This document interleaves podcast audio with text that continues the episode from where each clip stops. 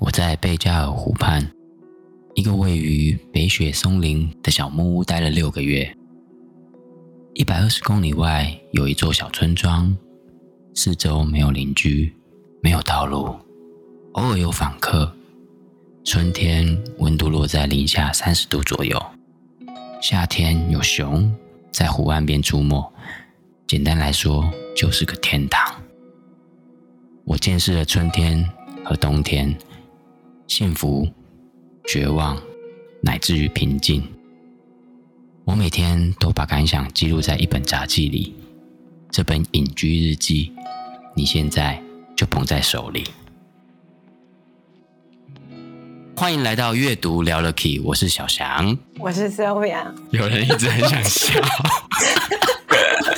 今天的开场呢，不知道听众朋友们有没有觉得比较不一样，多了一点知性的感觉，多了一点沉淀后的宁静的感觉。因为我们今天呢要来跟大家有一点 gay bye 的感觉是吗？那请你 gay bye 这两个字也要用比较文雅的语气来讲，有一点 gay bye 的感觉。我看你今天这一集可以这样子讲整集吗？对，我们挑战一下，要跨足古典音乐台的合作。我要笑得有气质一点，我今天可能要一直憋笑了。我今天就不担任今天的笑声担当，就交给我们的 Sylvia。我今天是我们的气质担当、知性担当，这样可以吗？这样跟 Sylvia 搭配，会让我觉得我们等下 Sylvia 的球星啊。好，我们今天要跟大家谈的一个主题呢，我觉得非常非常的宁静的感觉。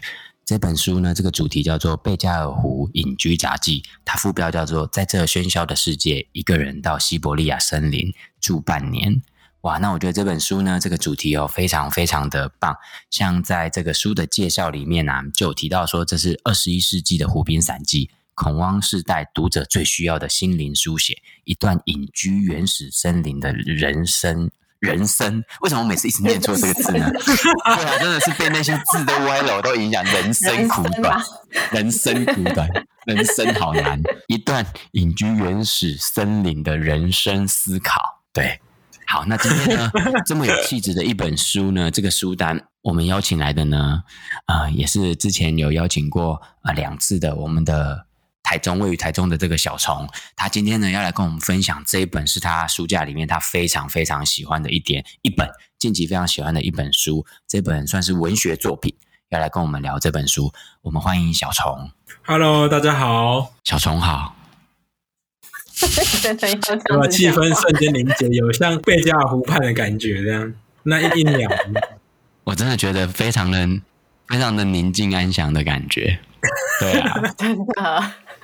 只是我觉得好像不在小虫的预期当中，也不在我预期当中啊！没有人知道你今天开场是这个样子，真的是不按牌理出牌。好了好了，我们我们回到我们的这个阅读聊了 Key 的这种氛围哈。好的，那我想说，今天这本书真的太特别了，所以直接我们就来聊一聊小虫，为什么你会想要跟我们今天来分享这本书？还是这本书，他讲贝加尔湖畔嘛？我在想，应该很多听众其实对贝加尔湖可能都不是很认识。对，首先这本书呢，就是因为我现在的年纪刚好是过了三十五岁到三十六这个期间，其实就是你人生大概已经经历了第一段第一个阶段的奋斗，也就是说，在毕业到现在也已经十五年嘛，哈。然后所以说你就会觉得说，哎，有很多事情是不如自己预期，但也有很多新的惊喜。但是其实，呃，长期累积下来是有很多的心理的一种觉得，哇，原来我终于了解到原来这个社会怎么运作，然后这个世界是怎么样的运转的时候，其实你会开始有一些，呃，想要休息一下。其实累的有时候不是身体，是心啊。所以我就觉得，嗯，我应该去去休息一下这样的事情。可是我会发现，就陶渊明的《桃花源记》里面有讲到一句，就是。采菊东篱下，悠然见南山嘛，对。嗯、然后什么？问君何能尔？心远地自偏。心远地自偏的意思就是说，如果你心里没有办法安静下来的话，你到哪里去旅行啊？你心里还是还是很浮动，还是很焦躁。真的，嗯，真的。对，所以这本书就我觉得哎，蛮好的。对，阿贝加尔湖这个地方也是很特别。好、哦，那跟大家介绍一下，第一个它就是我们现在世界上最大的淡水湖，这样，因为它就是在内陆嘛，哈、哦。那在俄罗斯的西伯利亚境内，啊，西伯利亚这位置大家有点概念，就是说以中国。再往北就是蒙古嘛，哈，蒙古再往北就是西伯利亚境内，算是整个大俄罗斯的很东边的地方了。这样子，也就是早期从汉朝到清朝一直都有它的记录，这样子哈，就是那个地方，就是呃，当年最早被记载的时候，就是在史记上就在讲到说，呃，汉武帝的时期，他们就是北伐匈奴，然后最后把匈奴赶到贝加尔湖以北的地方，这样子哈，啊，所以贝加尔湖就是汉朝的时候就是一个。被拿下的一个就是哇，我们的疆域已经到这么北边了，那是一个象征帝国版图的一个边境这样子哈。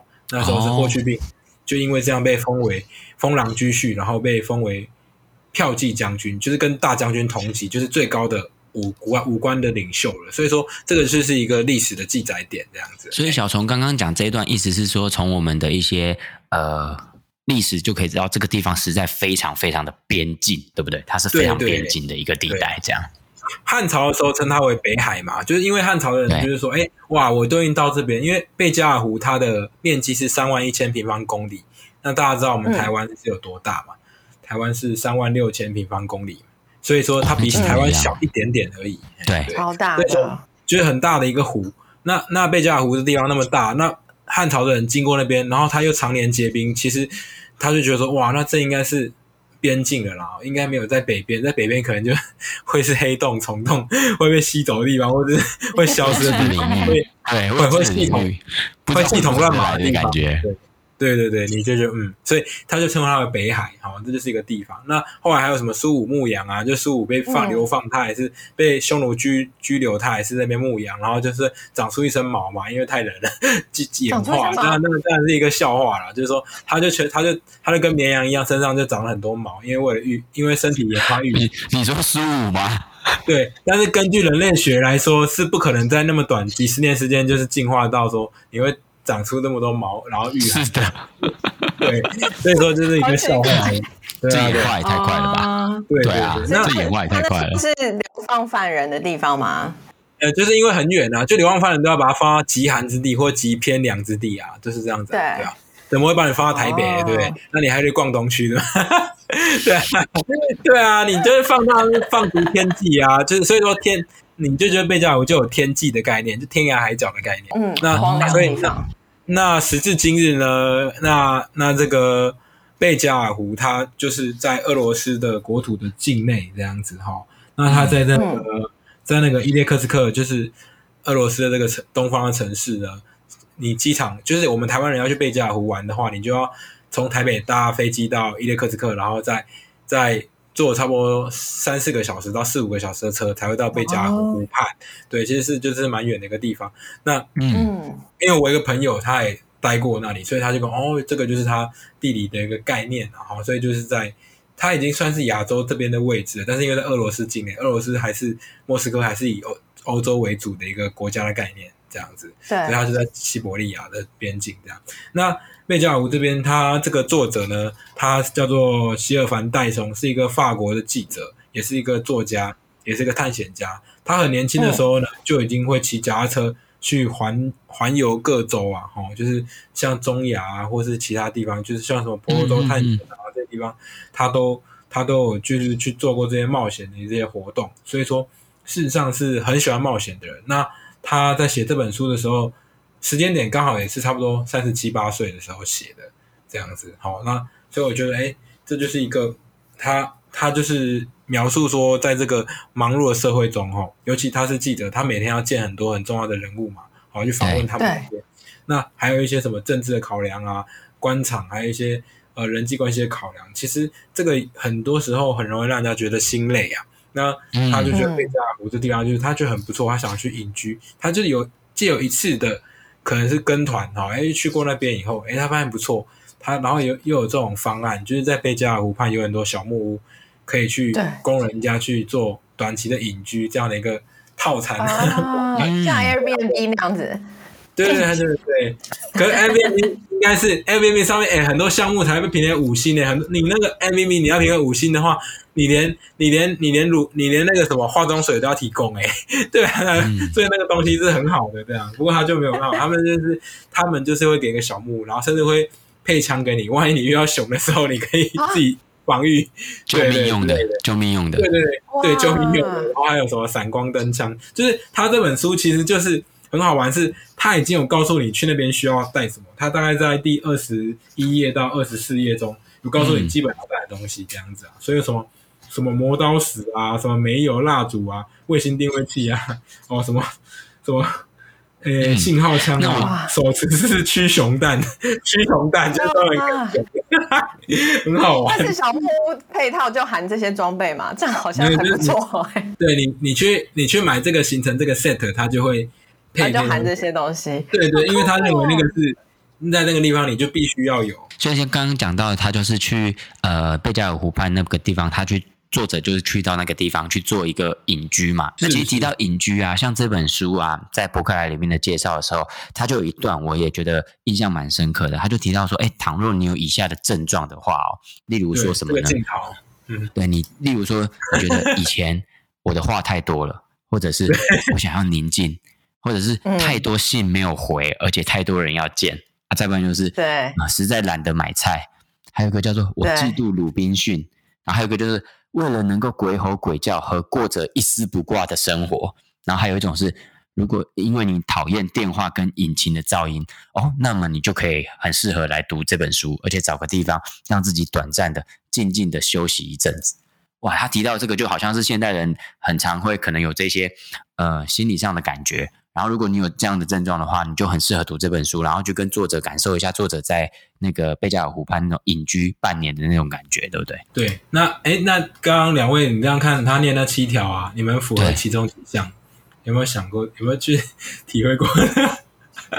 哦，email 很多，然后觉得算了，不想回了，非紧急回了。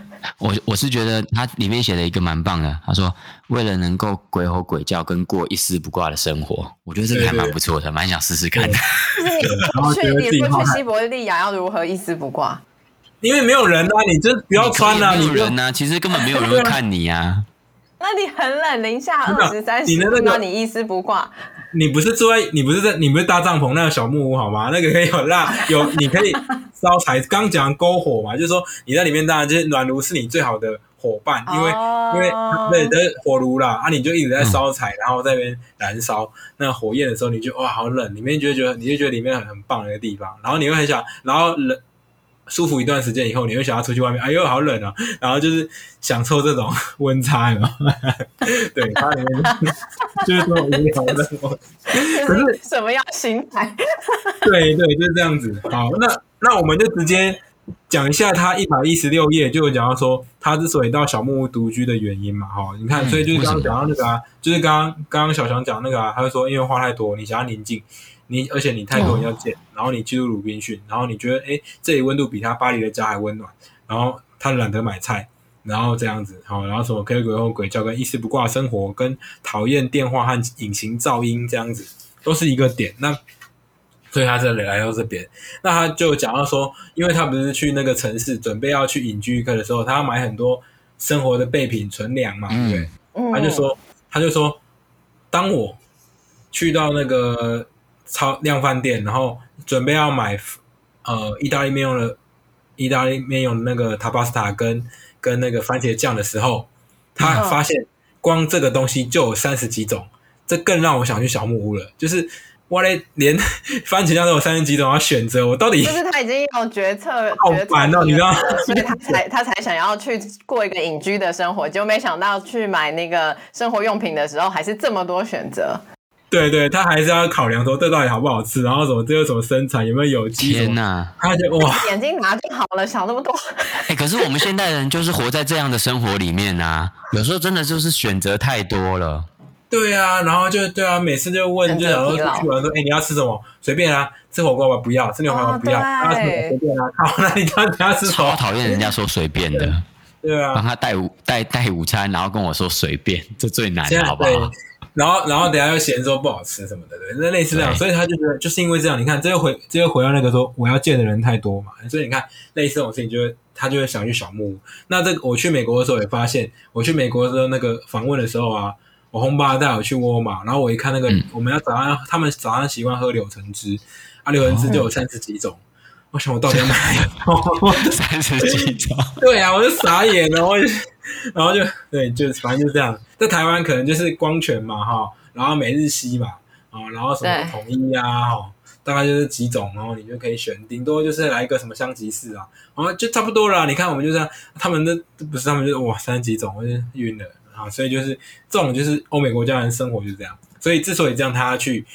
贝加尔湖去隐居这样，那刚刚讲的除了他前面带那些给西啊那些呃防身与必备用品的时候，他还有开了一个书单，他带了五箱的书去哦，五箱啊，大概我这样算起来大概六十几本吧，嗯，哇，那这样他六个月一个月平均也读个十本，三天一本，这样很多哎、欸，没有，你要思考一下，你在那边什么事也没办法干，你就读书其实差不多。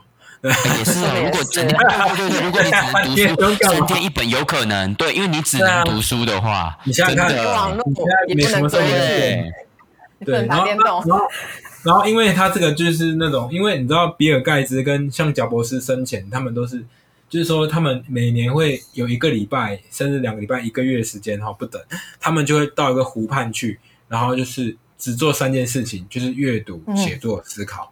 然后那段时间，阅读、写作跟什么思考？对对对，然后他会交代他秘书，如果没有那种紧急、非常紧急需要他出面的事情，你就不要打给他了，这样子。嗯。啊，公司反正都有副总啊，有什么副总裁啊那些在嘛，代为决策。好啦，对对啊，其实也不用他一直一直要在，他就会到湖畔去做这件事情。我觉得他们跟跟作者就是希尔凡戴松都一样，都有模仿亨利卢梭的感觉，就是到瓦尔登湖的。那边，然后去写《湖滨散记》这样，类似这样，他们都有在模仿他的这个意味，因为他是第一个这样做的人嘛。对对对啊，嗯、就他在里面就是阅读，那它里面这些书都是很有梗的啊。像我们要知道，就是他的前身就《湖滨散记》嘛，他有带《湖滨散记》，然后他那个圆桌故事，就是那个亚瑟王跟他那十二个骑士的故事嘛。还有什么《仲夏夜之梦》啊，然后像《鲁滨逊漂流记》，就是他没有提到的嘛。像《道德经》他也有带，好，然后。道德经还有带，所以他就古今中外很多名著他都有带，然后还有什么那种就是呃查拉图斯特鲁斯说，就尼采的那个哲学那本书他有带，然后带了有几本，然后下面就是书中有把他带去的书单也有成也有也有写出来这样，对，他还占了五页的篇幅，对啊，然后就这样，所以就所以就是这样，他真的有看完吗？你知道，有时候我们自己去旅行的时候，书那个行李箱也会放一些书，但我有时候就是带着书去旅行，我也没有真的在练身体的，是带去练身体的。书主要不是，好奇他是不是都看完了？其实书这种东西，其实它因为很便宜嘛，一本书就两三百、三四百，你看比较厚一点书，可能卖七八百就紧绷了。啊，所以其实书我真的觉得重点不是在于看完，而是在于说你从中学到了什么东西是可以应用在生活上，或是可以让你的观念做一些调整的，嗯、这个才是重要的东西啊。嗯，对，所以说好，所以像它里面就有讲，它里面其实分成了好几个章节嘛，哈，就是它它整体来说，它里面也一样啊，跟跟瓦尔登湖一样，有附上贝加尔湖的地图，还有它它周边的那个小屋的那个。街道图啊，不是不是街道，没有街道，就是它附近的那个跟其他地带之间的相对图啊，哈，那样子。然后它就有分很多个章节啊，那从森林、时光、湖、动物、眼泪跟到平静这样子，所以你就发现说，你看它是先从感视觉感官的东西，嗯、然后到心内心层面的东西，这个就是渐进式这样。那它它里面有好几句我很喜欢的句子，我想跟大家分享一下，嗯、就是在那个。二月的森林那个那一部里面，他有讲到孤独是一场征服，它会让你讨回享受事物的乐趣。他认为孤独就是一场征服，就是哎，我我后来想想这这句话到底什么意思？后来哦，真的是说孤独就是说一场征服，就是你要完成孤独这件事情是会让你就是说哦，原来我终于可以甩开一切，其实没有那么重要的事情。对，那他就是这样子，然后。他他这里面开场就说，此刻零下三十三度，卡车已经没入雾气之中，寂静，以白色小雪花的形式从天而降。独处得到了极静，刮起一阵狂风，飞雪蒙蔽视线。我仰天一声长啸，我敞开双臂，把脸迎向冰冷的空旷，然后回到温暖的屋内。我抵达自己人生的码头，我终于得知自己是否有所谓的内在自我。对，因为这一刻他不用去观察别人，也不用去了解别人，也不用去应和别人，他只要好好的观察自己就可以了，他就可以跟自己对话。然后那就真的是把，嗯，你说。他就他就他有带那个西洋棋去，然后他跟自己下棋，然后有有偶尔会偶尔偶尔会独坐，然后他比较多的时候是会去跟呃十几公里以外的那个邻居 喝一下酒，吃个烤鱼之类的，就是对，就是你会觉得这种生活就真的是很很难以理解，就是以我们现在生活在都市那种楼下有全联，很远，嗯，真的。对，那种感觉是完全不一样的那种生活这样子。然后，然后哦，就刚刚讲到那个什么，那个呃火火神的那个心理分析部分，因为我们频道好像没有限制那个成年人收听嘛，所以我们就暂时 不暂时没有。对，就是 就是那个火神，火神就是他认为说，呃，在这个冬天里面啊，他那么冷的地方，他最好的朋友就是他那个炉火，因为他每天就要去砍柴。嘛，啊砍柴以后，然后就烧，然后那个炉火就会让整个屋内很温暖，这样子。这也是之前就是说他的上一个上一个这样做的人，就是亨利·梭罗，他就讲到说那个就是那个呃，在瓦尔登湖嘛，他认为说现在人为什么要健身房，然后为什么又又要买那个就是瓦斯炉这样。那你就每天砍，不是就有运动到了吗？嗯、然后再把炉火拿去烧，那你不就买不用买瓦斯，也不用买木炭了？那你这样就完成了。那你为什么又要 就是买了瓦斯花赚钱，然后买瓦斯炉，然后又要再去健身房？你这不是一多？其实、嗯、所以他们俩都一样，对，在追求生活的极简，他认为说这样就可以了。对，还有这就是一种他对自己的一个诠释啊，对啊，就是在这里面的一个观察这样子。然后，那这里面有什么是跟小朋友不能听的有关的吗？你刚刚讲的这个篝火，篝火的产生的故事，就是为什么会就是钻木取火嘛？对，我们就讲到这里就好，嗯、就是钻木取火的概念这样子。对，就是经过摩擦生热，然后产生了火花这样子。对，哦，对对对，好。然后我们继续讲说二月森林部分，他认为说，他说这小木屋这种生活是对的。我不知道美丽的事物是否能够拯救世界。但美丽的事物可以拯救我的今晚，对啊？这很像酒店的那个台词，对吧？不能拯救世界，但可以拯救我的今晚哦。今晚，对，我就觉得很好笑，就是就是，我就读过这本书，可是你就当下去说，他说，他就说，呃，这个其实因为我呃，我跟两位报告，就是说。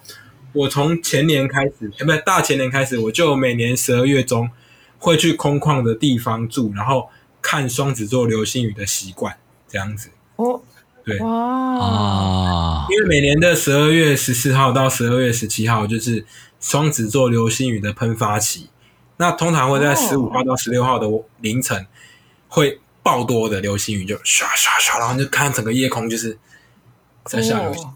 对，就很美这样，所以我就觉得我特别能看呢。你都去哪边看呢？你就要找光害越少的地方，你只要有一个路灯就就毁了，就对。可是就只要光害少，全台只要光害少，在台湾都看得到。对，都看得到。山上之类的嘛？不用到很山上，真的。我那时候去日月潭也没有很山上。对啊。哦。但是就是那个灯，那个路灯不能太那个。但你如果说去什么司马库斯，那是可以看到那种。哇，就是很很美的那种，因为整片都是星空，都是星星的那种的。对，对，但我因为到日月潭的话，就是说，哎、欸，它比较低，但是它至少你可以看到的，就是一点一点这样过，就是一点点的唯美，就不用到太盛大了，对啊，因为我们是懂得想象跟懂得体会的人嘛，嗯、我们不用到 抓，一定要，但是 整个星空都是。小虫，你说那个流星雨非常的好看，是不是？那流星雨上是真的很明显，很明显啊，因为那个时候是喷发期啊，对吧、啊？只要天气每年都有。每年就十二月十四号到十七号就是它的喷发期。哦、啊，你如果不放心确定时间的话，你要订饭店，你就上中央气象局或是那个呃自自然科学博物馆的网站去看一下，他就告诉你今年的双子座流星雨在什么时候这样子。对，哇，对，所以他就讲啊，我不知道美丽的事物能否拯救世界，但美丽的事物拯救了我的今晚，这样。对，这就是他他对于那种夜空的那种感受。嗯、然后这本书的封面也就是夜的贝加尔湖，然后他看到那个冰块，白天是白天是白色的嘛，带一点蓝色，但晚上是变黑色的嘛，就是看起来是一片黑黑的，一大块冰块在那湖湖面上这样子。对，然后呢，他就有在那个，他就哦，对，他就是有一个那个澳洲的一个旅旅行的一个女生来，他就问他说：“哎，你有车吗？”然后，然后作者就回答说：“没有。”他说：“问他有电视吗？”没有。万一遇到状况怎么办？他说：“我会去走一下。”然后他说：“你会去镇上买食物吗？”他说：“这里没有镇上，这里 都是一片荒荒荒芜的地方。”然后他说：“你会在路边搭便车吗？”他说：“这里没有路。”他说：“这些是你的书吗？”他说：“对。”他说：“通通是你写的吗？”他就无言了。就是对，就是他，他就觉得他就是观光客，你懂吗？这就是一个观光客的对话，然后跟一个隐居者的对话，就说他就很难以理解，说那，你这，例如说像我们就讲，你那有 WiFi 吗？没有。你有网络吗？没有。你有电话吗？没有。有电视吗？没有。那你在干嘛？我在隐居。对，对，所以他就觉得很难以理解，就是哇，那你在。就是一般人会觉得哇，你去那边干嘛？而且这真的听起来比真的比居格还要可怕哎，也不是可怕。你看 像我们，你看像我们居格的话，对啊，都还至少至少真的都有。虽然你是被限制在一个空间，对，你有网络、有电视，然后音乐什么都是有的。我刚刚突然发现一件事，他在那种环境底下，对，除了没网络什么，那没网络什么伴随而来的是，他就是没有音乐这件事。哎，我突然发现。生活中完全没有音乐这件事，其实也很有趣啊。他搞不好可以带 CD 或卡带。真的吗？他有提到他有带音乐的东西吗？他应该，我觉得他带音乐不难啊。你带个 MP 三然后带个带个 Battery，应该是可以撑撑很久。哦。不难，但是我相信他到那里不会再听音乐了。我相信，因为大自然的那种声音就是很很美的这样子。嗯，对，就是那种。就像那风，有时候风起风落啊，然后整个，然后还有里面就有讲到那个山雀啊，就是会叫啊，然后就是会，哎，就是有虫鸣鸟叫这样，虫应该是没有了，因为太冷了，啊，鸟一定是有嘛，对啊，然后就就是那个周围就是这样，很大自然的白噪音，现在不是有白噪音的 app 嘛，你就下载下来听，你就把它感受了，好不好？对，那种什么森林的声音啊，河水的声音啊，什么什么沙土的声音啊，就是就是这样一个概念，这样子。对。然后他说，因为他到二月森林的部分，他就讲到说，因为他这边就很无聊了嘛，就是没什么事情可以做，所以他就眼前不值得一提的家当，在长时间相处之后，就会学会爱上家里的每一件物品。就是你现在好，你当然你除了你的麦克风之外，你去拿你身边最接最接近你的那个物品，例如说像我现在拿的这个杯子，它它在里面就是已经就是已经边缘到，就是会跟杯子对话，然后会跟汤匙对话。啊对，刀叉对话，因为他就是感受他们的功用，跟他们为了你做了什么事情这样子，然后他慢慢的就会觉得这一切东西是这么的美好，这就是一个宁静到这种程度哎，对，边缘到一种、啊就是、很宁静 很宁静的，对对，就是跟汤匙对话，我好难想象哦，不是他也不是对话，他就是会感受他，他在互相去理解，他会觉得爱上这个东西，他就哇，原来你是默默的一直为我的生活而付出。哦，它是不是一种体会到这些物品它真正的存在？因为有些时候这些东西它在我们身边是啊、呃，感觉感觉很理所当然了，所以你你你不会觉得它有多么的重要。可是因为那里就是什么都没有，一无一无所有的时候，然后你就真的意识到连汤匙的存在都好像比较有重量的感觉。对，它都有它的美好跟价值，这样子，它那时候是。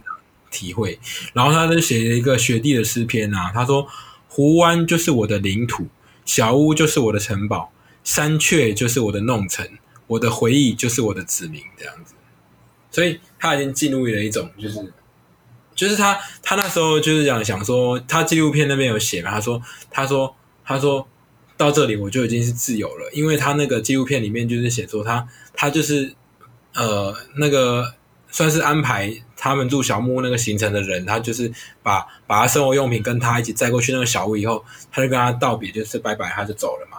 他就说：“我我自由了，我的我的人我的时间仿佛冻结，然后这这半年像一辈子这么久，然后我终于，他就是在那个湖畔大喊的时候，他说：太好了，我终于不用回 email 了，我终于不用安排我的行程了，我终于不用，我终于不用。”想说我什么时候要缴信用卡账单的那种概念，自由了，自由了，释放吧，一种释放，对，解放，他就我人生自由的这样子，嗯、然后他就他就他就真正就是去体会那种，就是真的放开心胸的那种乐趣，这样子。嗯、其实这个是很难得的，我一直想要追求这个境界，可是通常就说你当你这样想的时候，电话就来了，对。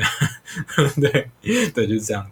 好，然后你要去一个没有收讯的地方，对对，那台湾不容易啊。就是真的要到中央山脉，你知道吗？对啊，去山上啊，搜寻不好。对，不，其实没有手机关机就可以了。有时候只是没有那么难，手机关机就好。对啊，对啊，是我们自己舍不得关机。对，没有错，就是这样子。对。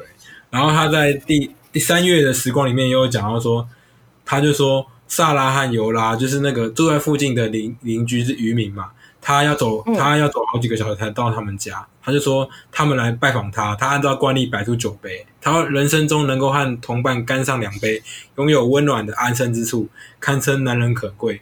然后他就，他们就是会会烤鱼啊，然后会就是聊天这样。他就觉得那种日子是很 OK 的。然后他就说，他们他就，然后他里面讲说，交谈越少，日子就越好过。我就在思考这句话什么意思，就是我们有时候跟人家谈越少。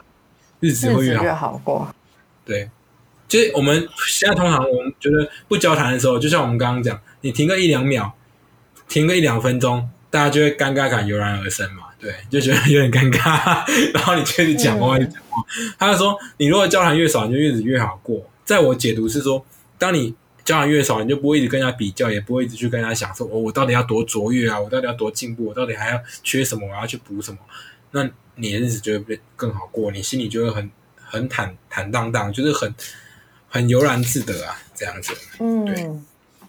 然后后面就想要说，他说：“自由的人乃是拥有时间，能主宰空间的人只是强大。然后在都市里，分秒、时日、年岁从我们指缝中溜走，他们从受创的时间伤口流去。在小木屋里面，时间平静了下来，时间宛如乖巧老狗般。”躺在你的脚边，一时间，人们甚至忘了它的存在。我是自由之身，因为我的日子是自由的。这一句话大概就可以代表这本书的整个精华意义，就是那种那种很安静到小强快睡着的感觉。对，就是一种很精华。对对，所以我觉得这本书的点啊，就是一直在于说，这个世界太纷乱，然后我们需要找一个找一个安静的环境啊，让自己能够能够去。学会去体会自己身边现在所拥有的，所以也有人帮他注解说：我如果我们什么都不会想要，那我们就什么也不缺乏。所以这本书的奥义啊，就在这边。所以这就是我觉得《贝加尔湖》这本书啊，它是可以带给你内心宁静的。如果你就是，而且它也不用太赶，我建议你不要太急着读完它，不然会很辛苦。你就是在放到床头柜上，然后睡前读一读，其实蛮好的。这本书是蛮好。蛮好哄睡的一本书，这样。但是，但是小虫这本书的话，它是应该就是要从头开始读，对不对？它就不是像有些我们之前上一次你帮我们分享的一些书，可能是其中某一些篇章我可以跳着看。它比较适合是从头开始，慢慢。只是说，你说他看的时候，其实真的不用快，你就是慢慢的每一页，甚至我相信这种文学的书，是不是？呃，作者在提到每一页他的所见。所闻的时候，他在贝加尔湖那边所见所闻的时候，你就是静下来去想象一下也好，或者去感受，嗯、花时间停在那一页也好，去感受那个画面，这样是吗？那个场景。对对对，然后对，然后你家冷气如果可以有多低，你就把它调多低，调到最低就对，对，你可以感受那种很冷的感觉。蹲在冰箱前面看着，很冰，然后烤鱼打开，投身进去。对，其实他他他。他他就是那个时候，因为他他就把它称为说，他这本书人家又称他为书评叫做《现代的湖滨散记》嘛，然后有人称他为二十一世纪的阿拉斯加之死，然后什么《流浪者之歌》，还有什么，然后那个游牧生活，他就是主要是在说疫情之后的这个时代，像美国很多人都失业嘛，哈，金融又整个震荡，所以很多人都失业，他就想说，他就是一种对心灵的救赎。他就是要让人们觉得说，其实很多时候你的快乐跟你的生存，其实很多时候不是什么东西你都需要，也不是什么东西你都要去拥有，而是你要找到那种自在的快乐感。因为读完以后，我心里就开了。你说读完之后感觉怎么样？就心开了很多哦，开心嘛，心开了这样子，就是啊，那就没有什么好计较的。那我好奇，小虫，你读完这本书之后，你会觉得欲望变得比较低吗？会有这种感觉吗？就是我们我们真的没有需要这么多东西啊。嗯，对 对，就是很多时候，呃，就像我前一阵子就跟几个哦比较好的朋友啊，有有时候聊天，有时候去找他们讨论一些公式的，然后就说哦，嗯、因为因为像呃比我比较年轻的差不多。五六岁的弟弟妹妹现在就刚好就是过三十了嘛，然后就说：“哎对，那你有些人有生小孩，有些人还没，还有些人已经结婚，有些人还是单身。那那那我就说，那那你你们现在生活跟以前有什么不一样？”他说：“哦，以前我们就是年轻嘛，然后会追流行啊，然后什么东西我就想要别人有，我都会想要有啊。可到现在我发现说，哇，我把钱花在地方，但相对的是，我我并没有因为拥有那些东西更快乐，反正我是要花。”找一个地方去安置他们，然后我又舍不得丢，然后每次整理的时候，我想到底要不要丢，就造成我很多烦恼。但是我现在我就觉得说，哎，我只要出席宴会的时候，我只要准备一两个包，然后可能公司上一两个包啊，其他我就不需要那么多东西啊。对啊，为什么要一直去追求那些物质的东西？嗯、然后对，所以他慢慢的变成心里就是很平静。以后其实你发现他那个气质是油然而生的，他那感觉就是，你看这个人就是很，呃。我感受到是说，他很知道自己人生的使命是什么，嗯，但他不会流于物的追求，嗯、这样子。哎，这本书你看了几次啊？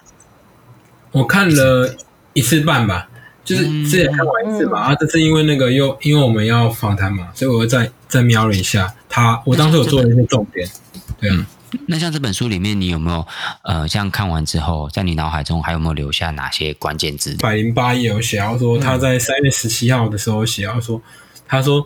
有几接下来几个月，我要理清几个问题。第一个是说，我忍受得了我自己吗？就是很多人受不了别人，哦、那你受得了自己吗？哦、就是你真正跟你把自己抽离自己的本体以后，嗯、你跟自己对话，然后你觉得说，像很多人就是说，哦，很多人难相处这样子，很多人很难相处。就是后来我真内观以后，我发现我自己其实也是很蛮蛮难相处的一个人。就是 很多时候，嗯，哦，就像哦，这个就是要前情提要你们，你们跟那个，你们跟那个。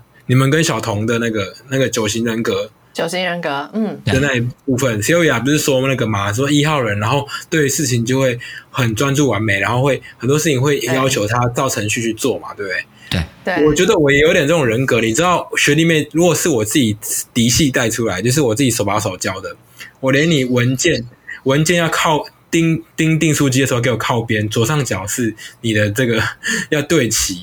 那些事情我都会要求，因为我觉得那样看起来你翻阅的时候会很舒服，会很有秩序这样。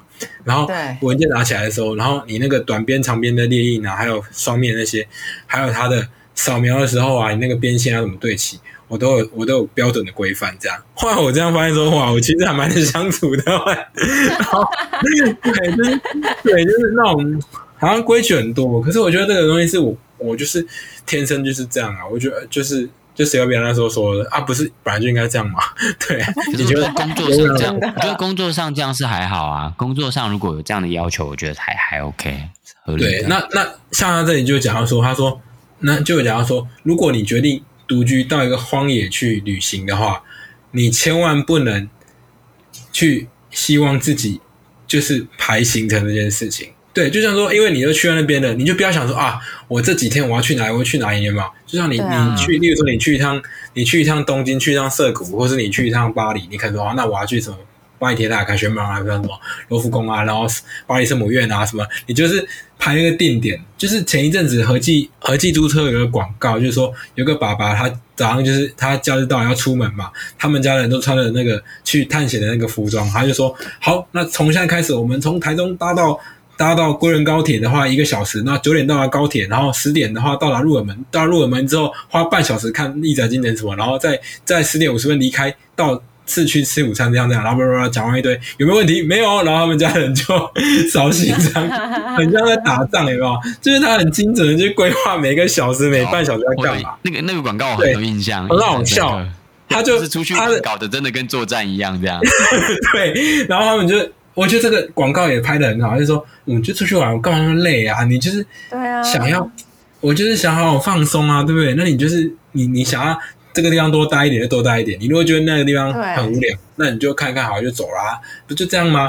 所以他就说，你如果到那荒野，你还要规划的行程的话，你真的会崩溃。所以他就建议说，你就应该放松自己的行程。所以说，他说，如果你可以把这些放下的话，你生活就会过得更开心。哦，然后他就讲到说，那我到了三十七岁的年纪，我还可以蜕变吗？那为什么我什么都不缺呢？所以这个就是他良师，对，他什么都不缺。对，他就他问他在思考他为什么自己什么都不缺。就是当他发现他已经，其实他冰原上，他发现他没这些东西也可以活下去的时候，哦，这个很好玩哦。就是呃，我在前年的时候，因为我的赖爆掉了，我的赖超过五千人，所以说 我开始做一些事，就是对，就是删朋友。哦，对，我后来就删掉一些，因为有人，因为我们房东是这样，我们成交的客户不多，但是我们会有很多潜在的客户，你必须要找时间去。翻一翻，看他有没有机会这样子。好，那对那这种情况之下，你的赖就我就一直加一加就爆掉。然后因为之前又有人跟我说，你你可以把 Excel 的东西好全部同步到 Google 联络人，然后赖的自动交流会去同步 Google 联络人，所以你可以一瞬间加入两三千个好友。然后我就是在很很还很菜的时候，就是得到一些社区的那个名册，那时候啊。对，然后那时候没有个资法，对，我就把整个就是拿到名册以后，把它整个同步进去，所以我瞬间就多很多。然后我希望说可以从这些人看到我的那个赖动态中，搞不好会有机会。可是后来我错了，这个东西还是需要交情的，所以就，嗯、但是我的赖就是爆掉了嘛，大概就五千五千多，我就一直删，删到好像我大概删了一千八，就分好几次啦，一次删个一两百，删了一千八百多之后，后来我就没办法再删了嘛，然后朋友加不进来，我就问。我就写信给赖说啊，为什么我不能再加？我明明就有删掉。他说哦，先生不好意思，我们这个加好友的上限啊是有一个参数的，你只要超过这个数字以后，你就不能再加了。我就哈，那那这样的话，那我就爆了吗？于是我痛定思痛，就把那个账号啊删掉，然后再赶快把我的 ID 申请回来，我的账号就重新开始。然后我大概加了差不多三百多人维持这一两个月的生活，然后。大概我发现到七百人的时候，其实我就算没有其他人，我也是可以过得很好。嗯，对，所以你看五千人是不是太 over 了一点？就是 对，但但是就是说，我就觉得说，其实你并不需要这么多东西，也不需要认识这么多人，这样，然后那你还是可以过得很好。所以他问说，那为什么我什么都不缺呢？那那我们是不是那一非得就是什么都拥有呢？所以不拥有也是一种幸福，有时候我觉得像断舍离，有时候的精神也是这样子，就是极简。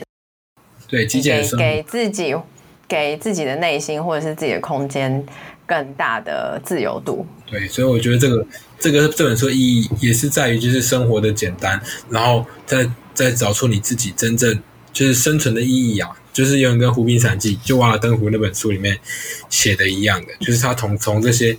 从这些生活中啊，他会他去从跟大自然的相处啊，然后跟那野生动物的相处中，就是找到自己真正的快乐。对，这本书大概就是这样说。哦，他所以这本书他最后也是有带到这个部分，怎么样去找到自己真正的快乐。其实我觉得刚刚好像小聪也有提到，其实当你在这个环境里面的时候，你。真的必须要往内去对话，所以他说他会出现很多的问句嘛，例如说，呃，忍受得了自己吗？什么什么之类的，那个都是一些一连串的自问自答。而且我觉得刚刚还有提到一个，我也觉得很有感觉。其实我们平常现代的人啊，从早上只要一起床开始，你眼睛睁开，的确我们的感官，所有的五官啊，所有都是往外投射，都是去看、去听到什么，然后接去接收很多的资讯。可是我们好像真的一天二十四小时很少有把我们的注意力是往内在自己身上的。但是你不觉得这件事情还蛮吊诡的吗？嗯。就是我们可以生存在这个世界上，其实很重要的是因为我们自自己这个呃自己这个个体，可是我们却很少把注意力放在自己的身上，甚至放在自己的内在去感受，其实很少诶。但是我觉得被像作者这样，如果我们进到一个这样的一个冰天雪地、一个很原始的地方的时候，然后他这样的隐居生活，其实你真的就只剩自己，你就变成只能跟自己独处，只能跟自己相处。那我觉得跟自己相处这件事、独处这件事，我觉得是现代人也可以说是一个 maybe 是一种向往，但是我觉得也是一种课题。怎么样跟自己相处、跟自己独处这件事情，我觉得很不容易耶。我觉得也是一件很不容易的事情。所以你就知道为什么我会有晨跑的习惯，因为一大早五点多起床是基本基本上大部分所有人都还在睡觉，然后不会有人打电我这样，啊，我就可以晨跑的时候就是可以跟自己对话，去想一些事情，对啊。所以其实我会，小聪你在晨跑的时候，其实你你你跑步的当下，其实你有在思考事情。对啊，对啊，因为你跑步的时候，你的身体就是系统一嘛，你就是一直在摆荡身体。嗯，那过程中你就是除了看马路以外，其他时间就是你可以想想一下事情，就是哎，我那我今天最近这几个案子我要怎么处理？最近遇到客户的问题我怎么处理？这样子啊，最近公司有什么样的呃教育训练要处理？干嘛？就是你会有一些自己内心就是会跟自己对话。所以那个时候为什么会选择早上？因为晚上还是会有人打电话来，或者赖一直传进来呀，对啊，然后很多人就发一些搞笑影片什么，然后就一直传进来，然后就没办法安宁。他会一直叮咚这样，然后啊，然后我早上的话啊，对，你一定不相信，我的手机大概十已经十几年时间都维持静音状态。我也是，就铃声铃声没有开，因为我觉得没什么事，大不了就是到那个，然后我也会大概半小时一小时就看一下手机，其实没关系，没那么没那么要紧啊，所以我就会把着关机，就不会被吵到，然后也不会在会议开会了一半的时候，你的手机响，它很尴尬，大家在看你这样。对啊，那你会开震动吗？会会啊，但是因为我有戴那个震动都没开诶，对，因为我有小米手环呐、啊，所以就是它会它会它会来电的时候会震动嘛。啊，通常我就说嘛，你如果真的很要紧找我的时候，你一定会打电话，那就会震动。那如果你只是赖那边一直在传讯息，就不会啊。按照有些群组里面又特别多的长辈，又很喜欢传长辈图，对，然后然后你又不得不稍微看一下，然后万一有什么重要讯息在里面漏掉这样子。好，所以就是很烦，你不就讲到这觉得哇，真的是很烦吗？这世界，是啊，然后就是啊，所以对所以我都我我自己也都不开、嗯、不开声音，然后不开震动，然后我希望我自己可以不要被手机绑架，嗯、所以我都把它关了，在我要看的时候才看。那如果真的很紧急，你就会看到同一个人给你很多的未接电话，那你那时候再去回就好了。对，你就知道那真的是会。我这样关了这么多年，我也没有真的是 miss 掉什么紧急事件。对啊。反而是多了很多亲近，对啊，对啊，你就不会被手机绑架，你就不会一直觉得我一一直要去看手机。当然，我们还是会主动，就是现代人主动时不时就会看一下手机，可是至少不是一直收到那个那个讯息去抓抓你自己的注意力，你是自己自愿给出去你的注意力的。对对对。所以小虫，你刚刚说你每天的晨跑，其实它就是你一天当中一个。自我对话的一个时段嘛，对不对？对对对，其实我觉得这个真的很不容易耶，而且你这样像你这样晨跑的习惯维持多久了？大概有三四年的这样子。哇，就是哇我所谓就是你所谓习惯，应该说就是你除非有遇到什么刮风下大雨啊，或者是说那种，对或者是那种，就是你你前一天晚上忙到两三点才睡，那就没办法，太累。啊，正常睡觉，我隔天就会跑的习惯，大概有三四年了。对，那这样你跑一次晨跑，大概你会这样跑跑多久？每一次大概一个小时吧，五十分钟左右。因为就慢慢跑，哎、嗯，我就没有要求自己要快。他有时候如果我说那边很无聊，就是我就会搭配樊登老师那个，就是樊登读书嘛，对啊，嗯、然后听那个，对对对啊。如果我觉得那天就是很多事情要思考，我可能就不会开了，我可能就放个轻音乐，然后我就只有一点音乐当背景，然后我就思考我的事情这样子。因为为什么会这样提？就是我觉我我。我我觉得在这本书里面提到一个也是真的，呃，为什么我们今天也很开心，小虫可以跟我们分享这本书，就是我觉得现在的人真的都过得很匆忙，真的非常的匆忙。嗯、然后这个世界，你看，像现在大家又有行动网络之下。其实真的诶，我我有我我我我前阵子也有一种感觉，就是很其实好多年前开始 YouTube 开始红的时候，就已经有人统计过了。其实全世界因为有这个影音平台，它每年产出放到平台上的影片的时长，例如说它可能呃一秒钟产生的平均一秒钟产生的时长，就够一个人可能看个好多年好多年都看不完这些产出的这些视频。对，所以我意思就是说，我们现在的生活当中，其实太多的东西是可以把你的时间占据掉的，是可以把你的注意力去掠夺掉的。可是，就像回到刚刚讲的，但是在这样的环境之下，我们怎么样让自己每天可以有一个固定的时间跟自己对话，跟自己反思？像我自己的习惯就是，我会很常在洗澡的时候，可是我洗澡的时候，我我我没有刻意的要去做思考这件事情，但是我觉得洗澡通常都会让我好像。整理很多很多的思绪的那种感觉，嗯，对，嗯，对对对，所以我觉得其实每个人真的每一天都需要有一个这样让自己静下来，然后我觉得那个过程有时候也是一种反思啊，我觉得也是一种 反思，你会去想很多的东西，然后你也会去检讨一些东西，那种感觉我觉得真的蛮棒的。但是再说回来，我觉得看这本书啊，我觉得有一个很。嗯、呃，如果听众朋友们有兴趣，你去看这本书的时候，我觉得大家可以试着一种感觉，就是在看的当下，你要能够去，那叫做去体会，你要真的能够去，呃，体会作者在那样的环境下，嗯、很多的东西，如果换成是你，你会是什么感觉？那样的情境下，哦因为大家刚刚小虫最一开始的时候有讲到嘛，它就是一个非常边境的地方，然后它又冰天雪地。然后，其实所有你能够想象，现代我们身边生活上所有理所当然的东西，包含很简单一个三 C 用品，你可以想象它就是都没有。好，可是再来哦，它又是身边也都没有人哦，没有什么，没有完全没有人的情况下，哦，你刚刚讲嘛，他的邻居是要走十几公里以外才会遇到一个邻居，蛮远的。对对，所以基本上你真的就是完全独处。更重要的是，那个时候你讲话也没有所谓我们这件事啊。你不用用到这个词，就只有我，你只有，甚至你也不会用到我，因为用到我的时候，相对就是有你，你才会用我，也不会啊。好好，我就好难想象哦，我真的觉得可以的，你找个荒野去 躲一下。因为我觉得，我觉得不止看这本书可以想象，我觉得有时候现代人真的脱离那种很。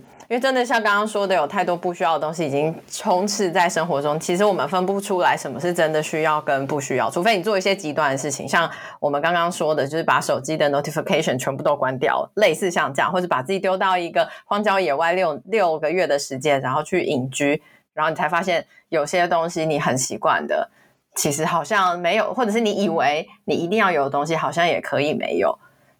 所以我觉得，除了除了看这本书可以去想象，我觉得有时候有机会的话，也可以就是听众朋友可以去旅行啊，然后给自己一个比较从容的行程，好像什么都不做，或者是去一个比较荒凉的地方，然后待待一段长一点的时间。我觉得就是比较能够去想象书中的这种很极端的情形，我我是为了讲到这个，我就让我联想到我大学的时候。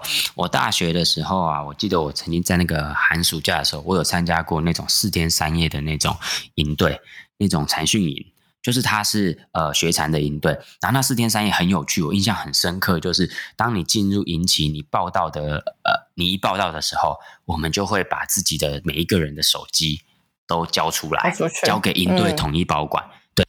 我记得前面的。半天一天，甚至到第二天都还很不习惯，非常不习惯。可是很有趣哦，大概到了第二天的晚上，第三天你就没有感觉嘛，然后你就整个融入在那个营队当中。当然，营队当时是有一些课程，然后你也有给你自己打坐禅定的时时间。然后再来到了第四天的时候，第四天的白天，然后营队要结束了，我们大家在拿行李、整理行李的时候。然后到了整个的营期的最后，营队会再统一的把每个人的手机交还给你。哎，你突然会有一种哎，我多出一个东西的感觉，就是你已经你会发现，我已经习惯没有手机在身边了。反正手机还你的时候，你要重新去习惯，你会突然有一种觉得哦。哦，原来我还有带这种东西来的那种感觉，我印象很深刻。你很快的习惯，四天就可以习惯没有手机。不是，是真的。我印印象中，而且我记得那时候我们在营队里面的时候，很多人有这种感觉。到了第四天，就会有一种觉得，哎，其实真的好像没有手机也没有，就突然惊觉，其实手机没有我们想象中的那么的必须，那么的非要不可。嗯那当然，我相信小虫你是做这种呃业务工作，可能对你来说，这个真的是吃饭的工具。而且你身为这个房仲业，对不对？你又是店里面的经理，天哪！对，没一带手，我觉得这是个真的真的很不行。对你来说，可能真的很难想象。但是我我，我那个那个记印象是很深刻的，嗯，不容易啊。因为我那个我也很想这样，就是我我今年的主要的目标，除了业绩设定之外，还有就是我要培育出合格的职务代理人，就是有一个人他能够暂时 cover 我的。事情大概两个礼拜，嗯，这是我的目标。说就有一个学弟妹，她专业度、热忱，然后各方面就要够。但是我目前还觉得还不大容易。对，但是就是，所以当你培养出来之后，或许你就可以体验一下这种感觉，对不对？对对对对，我就可以穿装死啊，跑到花东就躲起来。他搞不好他们已经 ready，是你自己不愿意放手而已。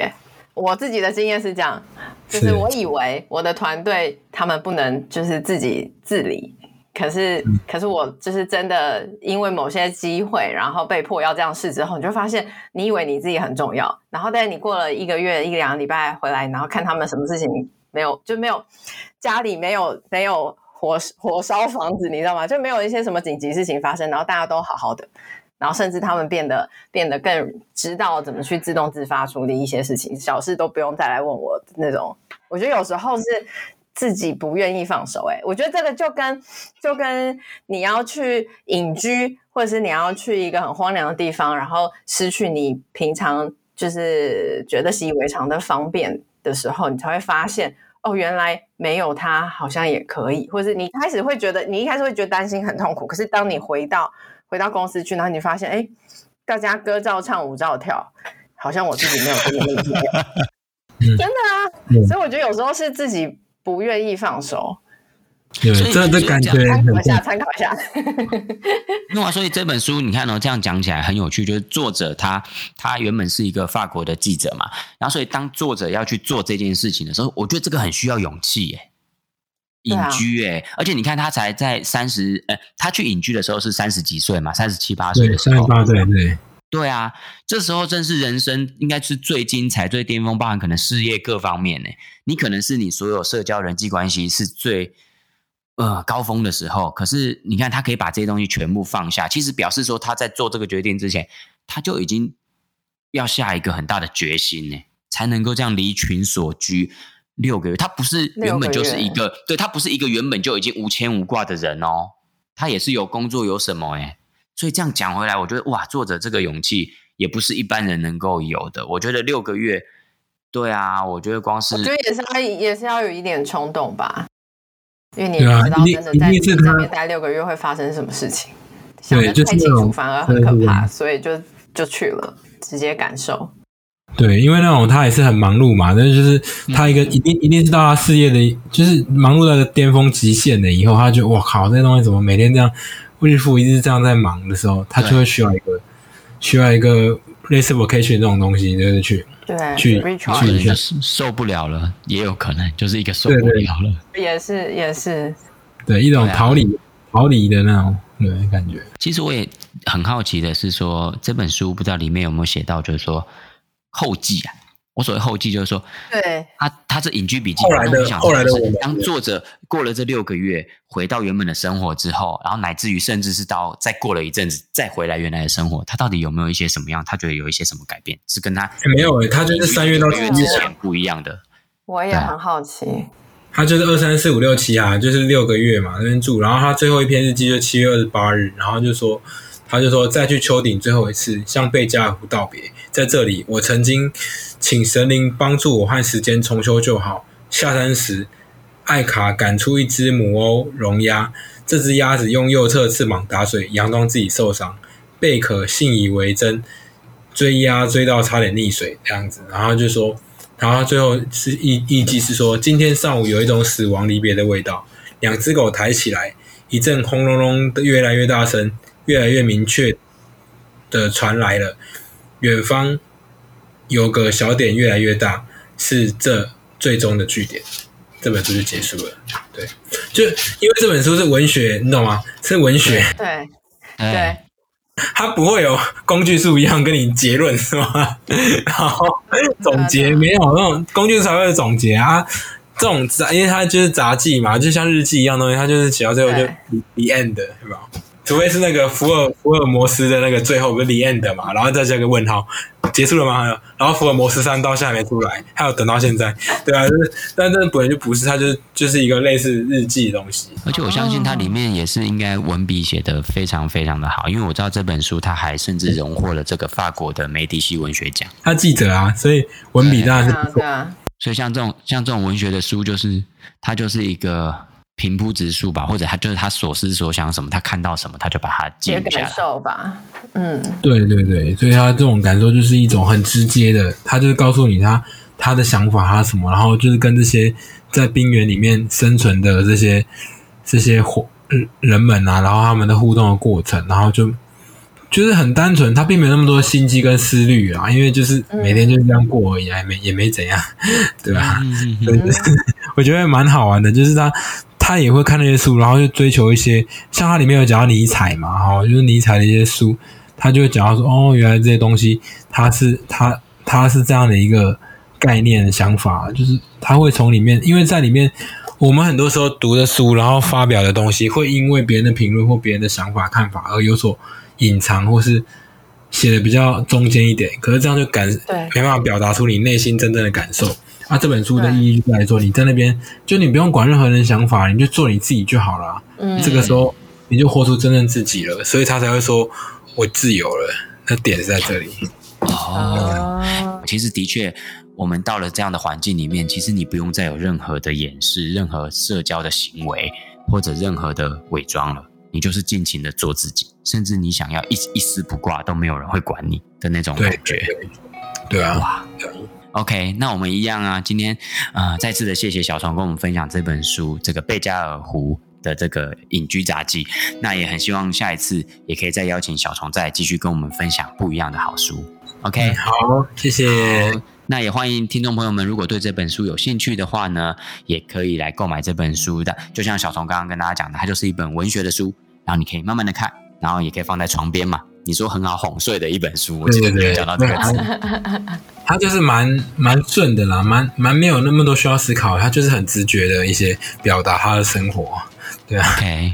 好的，好，那也鼓励大家有机会呢来接触这样一本不一样的文学的书。那其实今天也很特别，算是我们阅读聊聊 Key 第一次有来宾来跟我们分享这种真的是纯文学的书。OK，非常的开心。嗯、好，那我们今天的节目呢就到这边做个 ending。那谢谢各位听众朋友们，我们下次见喽，拜拜。拜拜。